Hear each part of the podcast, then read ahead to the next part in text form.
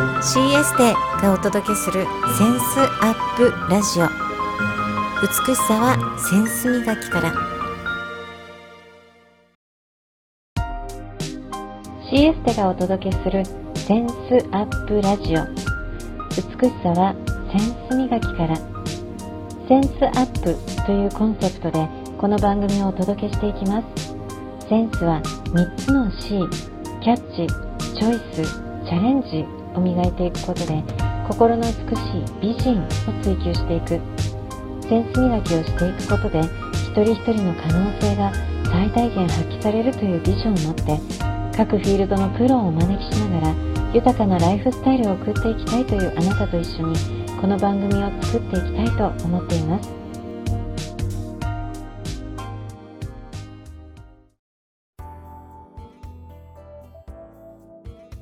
センサープラジオ本日のゲスト乙女心寄り添いセンス、えー、平岡純子さんをゲストにお招きしています。純子さんよろしくお願いします。こんにちは。どうぞよろしくお願いします。よろしくお願いします。純子さんは詩を描くように絵を描き、絵を描くように詩を描く暮らしをして、えー、詩人であります。イラストレーターの吉井美さんがゲストつなぎ、センスつなぎしてくれました。今回は乙女心寄り添いセンスということで、えー、インタビューを進めていきます。はじめに、純子さんから、まあ、現在、えー、の活動、えー、を教えてください。どのような活動をメインにされていますか？はい。えっ、と、フリップという詩の冊子を作っております。えっと、このフリップというのは、えっと、今年で丸20年続けています。そうだったんですね。はい、あの2ヶ月に1冊作っているんですけれども、2ヶ月間にあったことを私が書き留めておりまして、うん、それを遂行を重ねて2ヶ月分のを2ヶ月分の詩がだいたい200編ぐらい書くんですけれども、その中から30編を選んで、あの、自分で編集して、あの毎月偶数月の毎月初めに発行しています。あね、事前にフリップ最新の118番と117番のものを、はい、はい、手に取って、そうなんです。このクリップを読んでると、純子さんの日常が、もうあら、あの、お子さんの里帰り出産とか、はい。内容が綴られていますよね。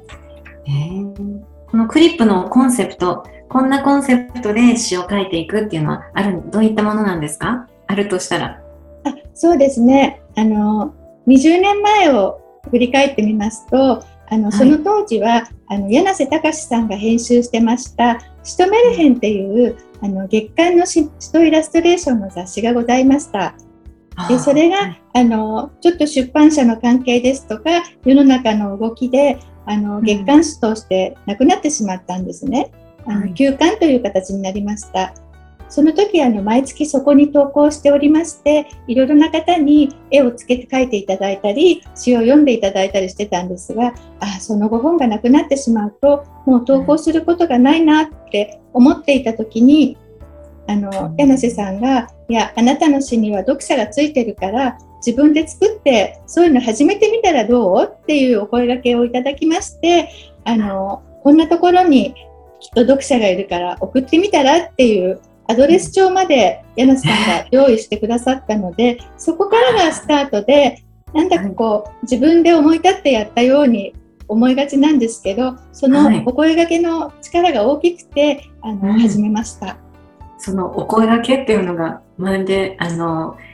この詩人にとっての純子さんにとっては天の声のような声かけどんな風に感じたんですか？そうですね。もう柳瀬隆先生がもう本当に高校生の頃からそこで書いてましたので先生がそう言うなら絶対やるっていう気持ちで今も続けてます。はいわあそうですよね。この読者必ずいるからっていうところで始めて20年経って、はい、その読者の方からどんな声が寄せられてるんですか？感想というか。そうですね。あの、クリップは、あの、メールに添付して送ることも可能なんですけれども、あの自宅のパソコンであの1冊ずつ印刷して封筒の宛名も手書きでお送りしているのであのその時その時相手のことを思いながら私は1冊ずつ送っているので、あの意外とお手紙でお返事くださる方もいらっしゃいますしあのメールでお返事くださる方もいらっしゃいますし、うん、あのまあ、人それぞれなんですけれども20年間ずっと読み続けている方もいらっしゃいますしあの、うん、単発で今回は詩が読みたくなったっていうのであの、うん、送ってくださいっておっしゃる方もいらっしゃいます。わこの純子さんの日常そして人生が詰まったようなクリップを読んでどんな例えば読者さんからあ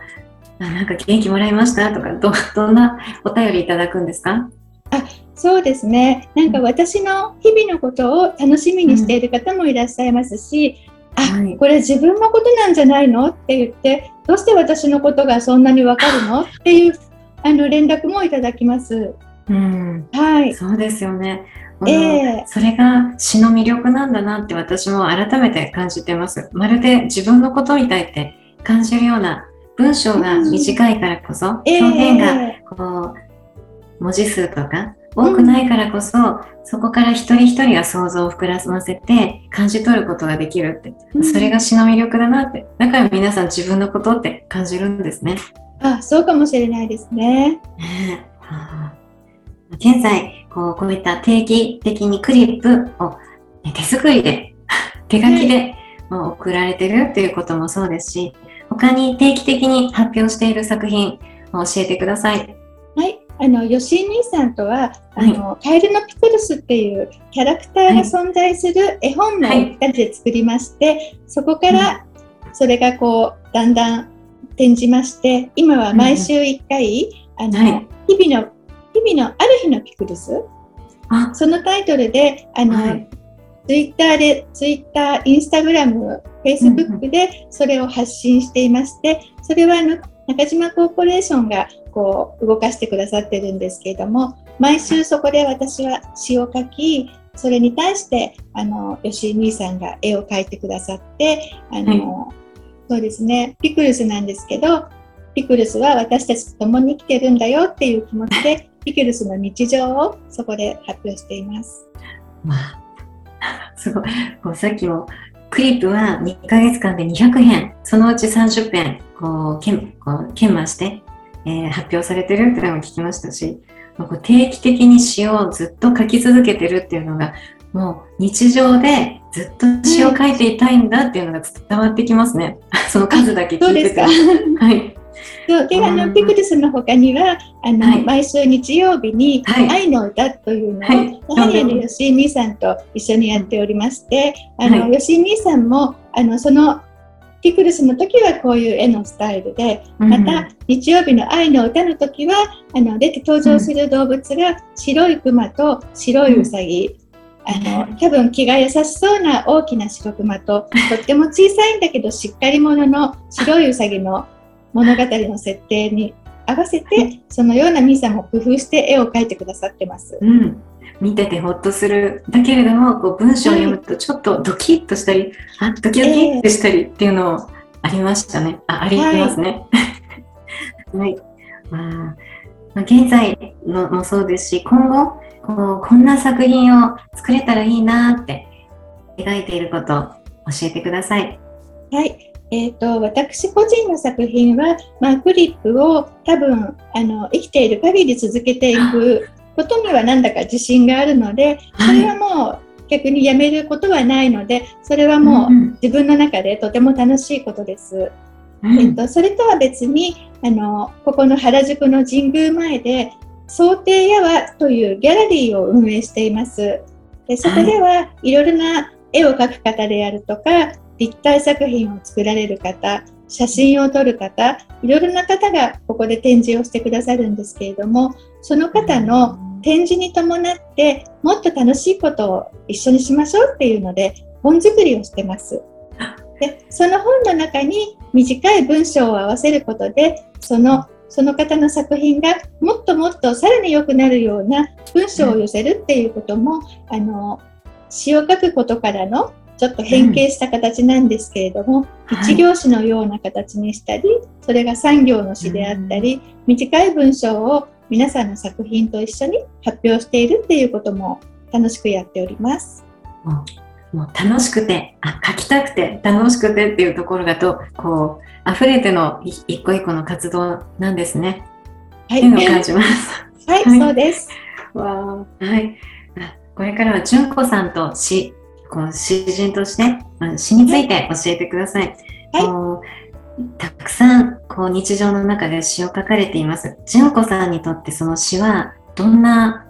存在なんですか？存在というか。あそうですね。はい、あの、まあ、柳瀬先生のお言葉を借りてお伝えすると、あの詩は手紙や日記を書くように書けばいいんだよっていうことがありました。それであの私は日記は書かないんですけれどもなんか今日あったこんなことを誰かに伝えたいなっていう気持ちがありましてそれで日記よりどちらかというと手紙に近い方なんですけれども例えば娘の詩は娘が小さい時に直接読むことはできないけれど娘宛てにその詩を書いていました。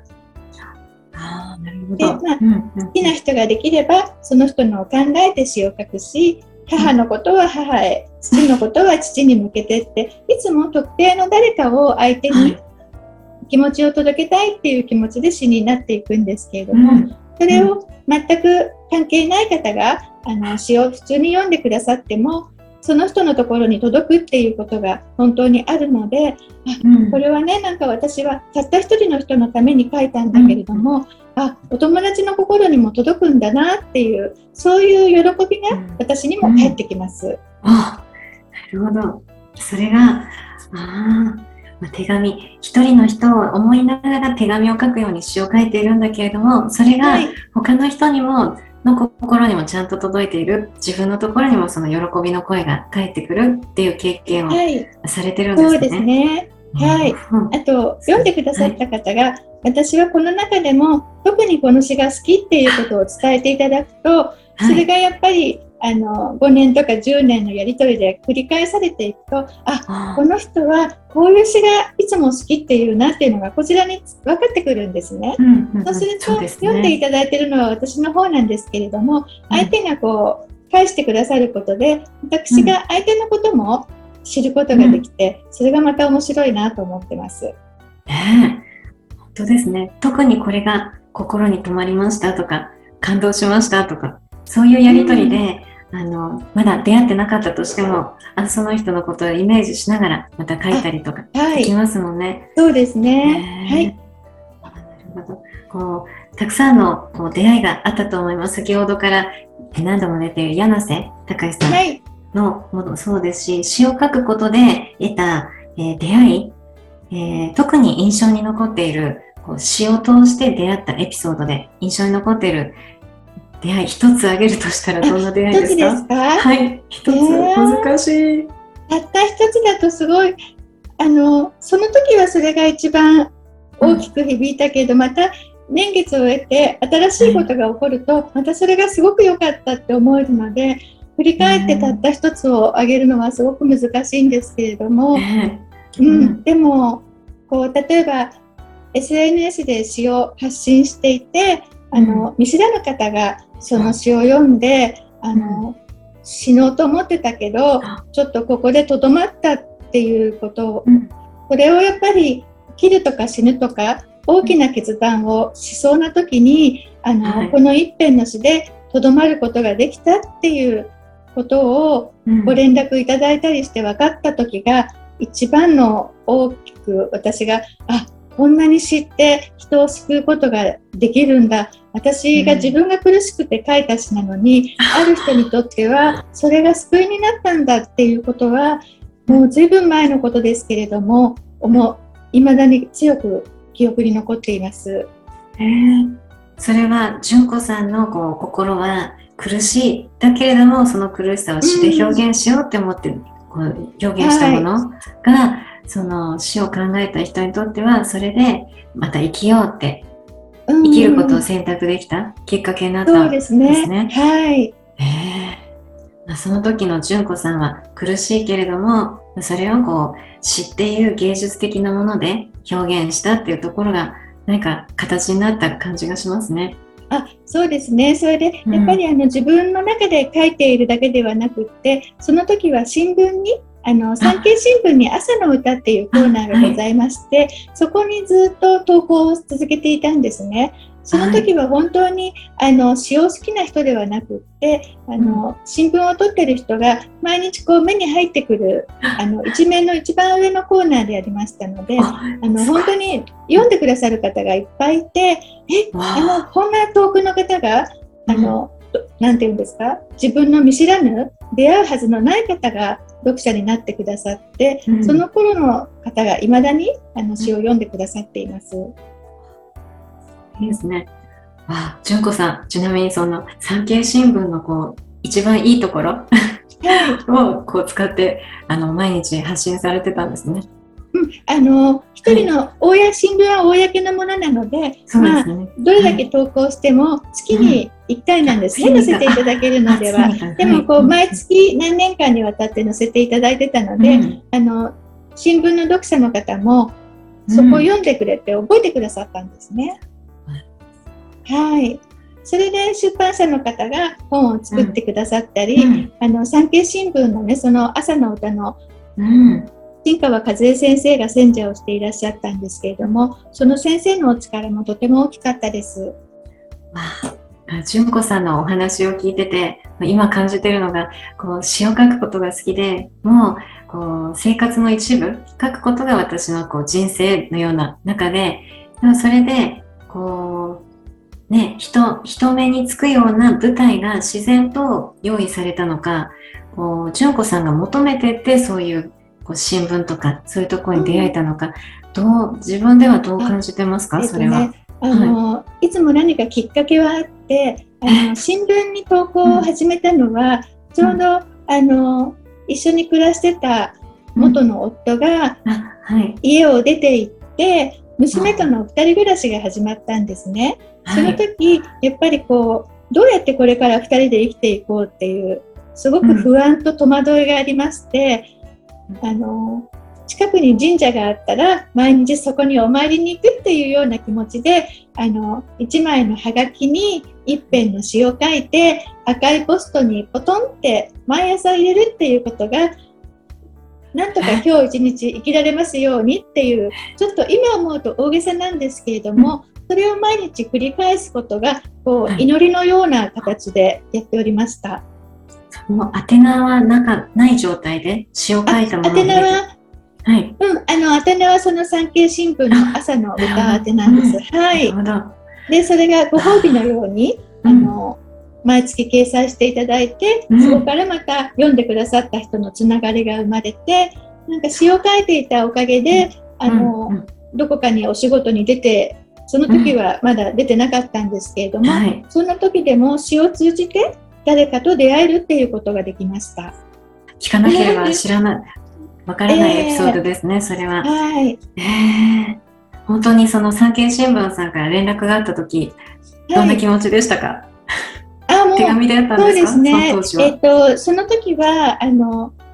まだ一番最初の頃はテレホンカードが商品でくださったり、はい、それからその後に図書カードになったのかな？ちょっと順番覚えてないんですけれども、うん、なんかそれはねやっぱりあの生活が大変な時に本当にありがたくってあの活用できたんですね。はい、でそれであの選者の新川先生もあの私のことをどんなどんな暮らしをしているのかどんな風に詩を書いているのかあのもっと教えてくださいっていうご連絡をいただいたりあの産経新聞ではあの石井秀夫さんっていう産経省をね、長く書き続けられてきたあの素晴らしい方がいらっしゃるんですけれども、はい、その方が産経省で取り上げてくださったりとか本当にいろんなところで、うん、あの詩を書いてるっていうことをあの記事にしてくださって、うん、あの皆さんのおかげであの詩を書くだけではなくって、いろんな人との出会いも作っていただきました。うん、ありがとうございます。大きな財産ですね。それがこうそういうエピソードがあってこその先ほどのこう生きることを選択したっていう方に、まあ、届いているんだなって、つながっているんだなって感じました。今回、純子さんのこう詩をたくさん読ませていただいて感じたのが、乙女心をお持ちだな、乙女心寄り添いセンスっていうセンスをお持ちだなって番組として ネーミングしたんですね。まあ本当に恋をしている女性から愛し愛愛を愛しているこう愛し合っている女性から、まあ、そういう女性に向けて寄り添っている印象を受けて、はいどのようにどのように寄り添っていらっしいらいるあ詩を書いているんですか？はい、あの結構男性にも寄り添ってるんですけど 気持ちはあよくね男性の読者からなんでこんな男の気持ちがわかるんだとか言われることが多いです。はい、でもあの恋とかはい。そういうものに興味があるっていうよりはうん人間と関わることがとても好きではい。うんそれをやっぱり深く関わっていくとその年代ではそれが恋になったりするので、うんあの恋より前に人間っていう感じですね。なるほど。だから男性女性間超えて共感を共感してもらってる共感をいただいてる感じですね。どうなんでしょうかね。はい。うんでも自分がやっぱり女性の立場で詩を書くので、あの、恋の詩もその言葉遣いからしてね、女性の詩にはなっていきますね。あそうです。あはい。なるほど。詩がどういうふうに日々寄り添うような詩がどういうふうに湧き出てくる？湧いてきてるのか、もう客観的に見てどう思われますか？あなんか自分で結構忘れっぽいのかなって思うんですよね。あの例えばあの桜が咲けば桜の詩って本当に毎年毎年書いてるんですけれどもあの、はい去年の感動のことをもう忘れちゃったからまた今年も書けるのかなって思ったり、あの季節のこともそうですしなんか年齢のこともあの自分が何歳なんだろうっていうのは分かんなくなっちゃう時があってあもう何歳だった時のことは忘れちゃったからもう一回あの年になってるのかなって思ったりこう経験してきてこれはもう終わったこともう書き終わったっていうことがないみたいで なんか全部今年初めてのことのように感じてその自分が心が動いてこうあなんて面白いんだろうって思ったことを言葉にしたくなります。ああ、なるほど。その、はい。自分の心が感じることを日々詩にして、で、それがこういつも新しい気持ちで新しい詩として表現するっていう感じなんですね。うん、ああとあの自分自身に対してとても素直に向き合えると思っていて、うん、こんなことはちょっと恥ずかしいからやめておこうとかこんなことは人を傷つけちゃうんじゃないかとか、そういう思いより前にあの、うん自分の心をそのまま言葉に移していくっていうのが私の中ではとてもスムーズにできてます。純子さん、私も詩を書くのが好きで、ちょはいこう詩詩詩みたいな、まあ、エッセイ、エッセイみたいな詩みたいなのを書き出してて、あはいなんか本当に自分の思ったことを素直に言葉にするっていうのは、あ心地いいことだなって私も感じていて、ええねいいですよね。うん。まあそんな、こう、まあ、結果的に乙女心、寄り添いセンスっていうセンスをお持ちだなって、こちらは感じているんですね。はいね、純子さんにとって乙女心って聞かれたときに、まあ、どういう心を乙女心って、えー感じは思いますか？乙女心？なんかはい。周りの人に、あ乙女みたいなおじさんがいたり 乙女みたいなお兄さんがいたりそういう周りの人から感じることはあるんですけれども、はい。なんか割とものをズバズバ言いますしあの、厳しいことも周りの人に言ってるようなのであまり乙女っていうイメージは自分の中ではね本当に全くないですね。なるほど。はいえー周りの人の方が逆にあ乙女を持っているなって感じられるんですね。なんか私の中で乙女っていうのはすごい控えめな女性の イメージがあるせいか、あの全然こう思ったことをパッパッと言ってしまいますし、まあ、はい言い過ぎたら後で謝ろうみたいな感じでこう進んでいくのでこうはい。言えないんだけどどうしようとかはい。実は片思いっていう気持ちがあまりわからないです。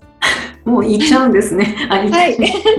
まあ言ってみてダメならそれはそれでみたいな。本当だあなるほどその、はいこうドキドキモヤモヤしてるっていうのは私とは違うかしらって感じられてるんですか？そうですね。だからあんまりこう片思いであの、うん自分の中で思いを膨らませてそれをどうしたらいいんだろうっていう相談には、多分私うまい答えが言ってあげられないんじゃないかなって思います。なるほど。それは言っちゃいなさいよみたいに。そうです言っちゃえばいね。いじゃないみたいに。一押ししてくれる感じですね。はい。なので、こう純子さんは詩で表現すると本当に乙女心に寄り添いセンス。実際にこう相談をすると、その乙女心をこう一押ししてくれるような、まあそんな存在かもしれないですね。ああ、そうかもしれないですね。なんか私にこう、うんお話に来てくださる人は、はいだいたいもういろんなお友達に聞いたけど、その人たちが言ってくれない、別のことを求めてくるんだなっていうのもなんとなですねくもううん経験を重ねるうちに分かってきたので、あ、うん私は私の言葉であのその人にお答えすればいいんだなっていう形で思ったことを伝えるようにしてます。ああ、かっこいい。なるほど。えちなみに、純子さんは、この、まあ書きたいことを自分の心に素直に詩を書いてるんですっておっしゃっている中で、まあ読んでくれた方がどんな気持ちになったらいいなとか、まあそういったところはあるんですか？はい、えっ、と実はあの読者の方がどんな気持ちになったらいいなってくださったら嬉しいなっていうのが全くなくってあの一番嬉しいのはいつも詩を読まない方がその時初めて詩を読んでくださったりとかとても忙しい日常の中で今日はお茶を飲みながらあのうん。5分だけこの詩を読む時間があったとかなんかうん。人の生活の中にふっと詩で割り込んでいけた時、お時間をいただけた時がとっても嬉しいなと思います。ねえ、こう、ほっとし、ほっとできる瞬間として、この詩を読んでくれた、触れてくれたっていうのは嬉しいですよね。あ、そうですね。嬉しいです。あのあ今、じゅんい純子さんへのインタビューを通して、あ、これはお聞きしたいなっていうのが一つ湧いてきて、それは先ほどのこう、えーポストに毎日祈るような気持ちで、えー詩を送っていたんですっていうのを聞いて、まあそうはい。いったところから今の活動ってつながってきているんだなっていうのを感じます。あそういった純子さんのこうエピソードと、こう純子さんが人生を通して、まあこういう思いで私、日々を生きているんです。まあ人生のテーマっていうのをお聞きしたくなりました。どんなテーマが人生のテーマですか？ね。はい。うーんと、こう、割と、あの、育ってきた家庭環境があると思うんですけれども、はい。なんか我が家の、私が子供の頃の両親とか弟が、みんなお世話好きなんですね。はい。それで、まあ、割ちょっと申し訳ないけど、おせっかいなくらい。はい。で、あの、家族はすごくみんな優しいんです。うん。でも本当に困ってそうな人がね勝手に決め込んで困ってるんじゃないかなって思ったら あの手を差し伸べてしまうっていうか あのすごく行動をとる家族の中で育ってそれがまあ普通だと思ってたんですけれどもあのこう大人になって社会に出てみるとあのよく弟とは話すんですけれども私たちってやっぱりかなりおせっかいかもしれないけどそれが普通だからやっちゃうねみたいな感じなんですね。はい。でそれでうんあのそうですねやっぱりあの身近な人に優しくする親切にするそれを行動で表すっていうことを、あのモットーにしているわけではないんですけれども多分、うん自分の生き方だからそう変わらないんだろうなって思って 過ごしてます。わあ、ありがとうございます。純子さん、こうこの番組のコンセプトとしてゲストがはい次のゲストをつなぐセンスつなぎをお願いしています。次のゲストつなぎお願いできますか？OK です。センスアップあ、すごい発音が。あありがとうございます。えーそれでは最後にこのリスナーさん、リスナー番組を聞いてくださっている方へ向けて、えー、純子さんからメッセージお願いします。あ皆さんあのお話聞いてくださってどうもありがとうございましたあのもし詩を読みたいなって思った時にはぜひ平岡純子を思い出してくださいよろしくお願いします はい。本日のゲスト、平岡純子さん、えー乙女心寄り添いセンスでお届けしました。ありがとうございます。どうもありがとうございました「